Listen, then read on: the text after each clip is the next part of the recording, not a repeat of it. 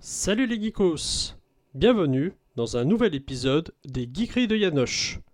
Aujourd'hui, on parle cuisine, poulet et cannibalisme avec la série Tony Chou. Allez, c'est parti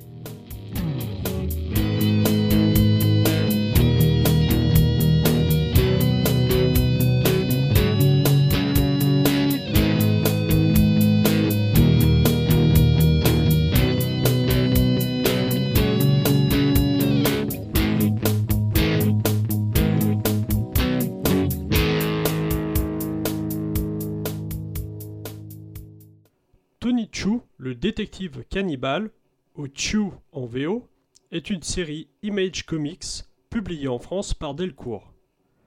Elle a été imaginée par John Lehman et dessinée par Rob Guillory. Au cours des 60 épisodes, on suit les aventures de Tony Chou, un détective aux capacités très particulières. Mais avant de vous parler de ce premier tome, attardons-nous un peu sur la série et ses auteurs. Le premier épisode est paru aux États-Unis en juin 2009 et j'étais tombé dessus un peu par hasard. Il faut dire que les auteurs m'étaient alors complètement inconnus. Pour Rob Guillory, Chou fut sa première série majeure, alors c'était totalement normal. Pour John Lehman, même s'il avait déjà œuvré dans le monde des comics, notamment en tant qu'éditeur chez Wildstorm ou auteur de quelques comics, son nom ne m'avait pas marqué jusque-là. Bref, pour Rob comme pour John, Chou est clairement la série qui les a fait connaître du grand public. Je n'avais donc aucune raison particulière de tomber sur cette série. Et j'avoue ne plus trop savoir aujourd'hui ce qui m'a amené à lire ce premier numéro en VO. Peut-être l'écoute d'un podcast ou la lecture d'un article sur le net ou dans un magazine. Mais une chose est sûre, j'ai accroché dès le premier numéro et Chou est rapidement devenu ce comics dont tu attends avec impatience la sortie de la suite. Rapidement, la série a reçu des récompenses et Delcourt a récupéré les droits. Je me suis alors empressé de me jeter sur la version française.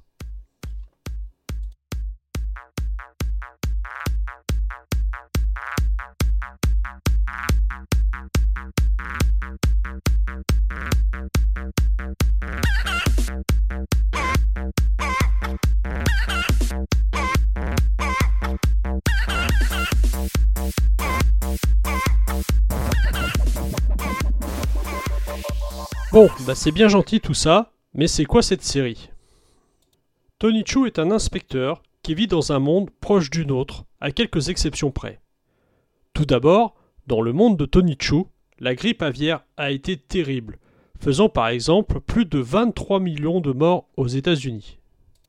Par conséquence, la consommation de poulet est dorénavant interdite dans cet univers, et les contrôles sont drastiques et les sanctions très lourdes. Mais ce n'est pas la seule différence avec notre monde. Dans le monde de Tony Chou, certaines personnes ont développé des dons quelque peu surnaturels autour de la nourriture. Tony Chou, par exemple, est cybopathe. Cybopathe, cela signifie qu'il est capable de retracer psychiquement la nature, l'histoire de ce qu'il a mangé, que ce soit un aliment, un fruit, de la viande ou même des êtres humains. Cela lui confère donc des aptitudes qui peuvent s'avérer très utiles dans le cadre de ses enquêtes. Et c'est en faisant appel à ses compétences qu'il parvient à arrêter un terrible meurtrier qui mangeait lui une partie de ses victimes. À l'issue de cette enquête, il se fait donc remarquer et rentre au sein de la RSA. La RSA, c'est la répression pour les aliments et les stupéfiants. En VO, il s'agit de la FDA, Food and Drug Administration. On pourra noter que la traduction n'est donc pas tout à fait correcte, car la FDA est un organisme réel aux États-Unis qui assure entre autres le rôle d'agence du médicament.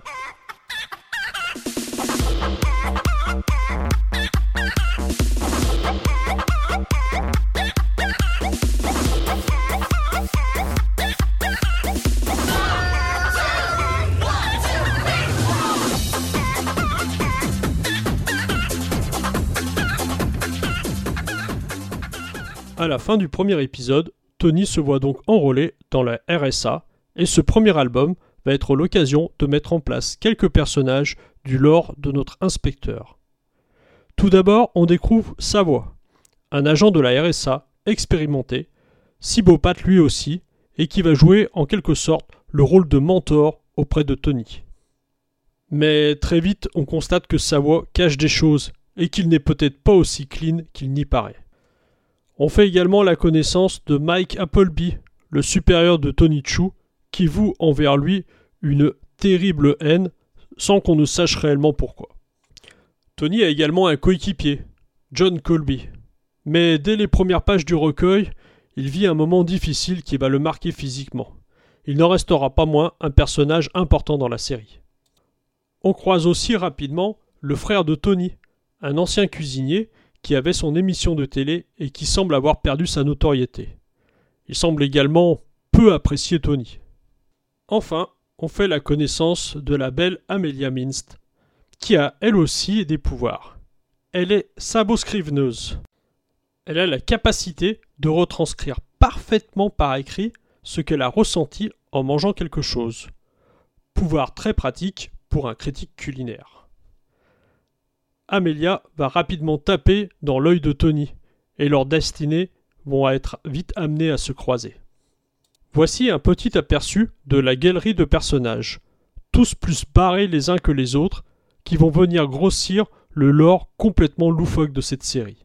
Si on ajoute à cela un vampire, un mystère extraterrestre, des complots, du trafic de poulets, un agent secret poulet, des dizaines de super pouvoirs sur la nourriture complètement barrés, on a vraiment une série originale qui mérite d'être lue.